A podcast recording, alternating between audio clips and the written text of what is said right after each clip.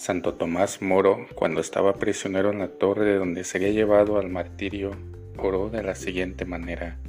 Dame, Señor, una manera de ser que ignore el aburrimiento, los lamentos y los suspiros. No permitas que me preocupe demasiado por esta cosa embarazosa que soy yo. Dame, Señor, la dosis de humor suficiente como para encontrar la felicidad en esta vida y ser provechoso a los demás que siempre haya en mis labios una canción, una poesía o una historia para distraerme. Amén. El sentido del humor es un gran don de Dios. Nunca lo agradeceremos bastante.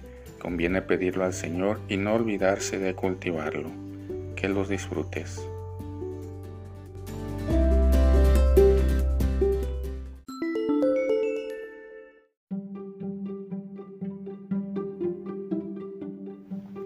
Sucursal un mendigo, hombre profundamente piadoso, todos los domingos, después de oír misa, se ponía a la puerta de la iglesia pidiendo limosna.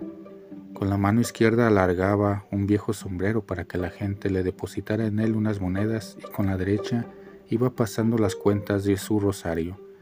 Un día alguien le regaló un sombrero ya que el que usaba estaba bastante viejo. Al verle con dos sombreros, un feligrés que ya le conocía le preguntó, ¿Cómo viene hoy con dos sombreros? Y el mendigo con sorna respondió, como el negocio iba bien decidí abrir una sucursal.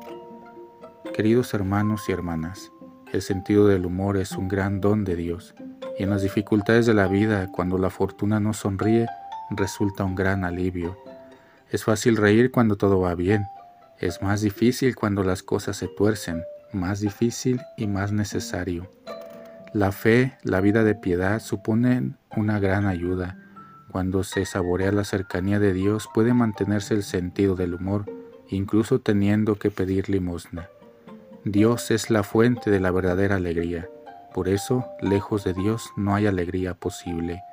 Por algo el apóstol Santiago recomienda, ¿está triste alguno de ustedes? Que rece.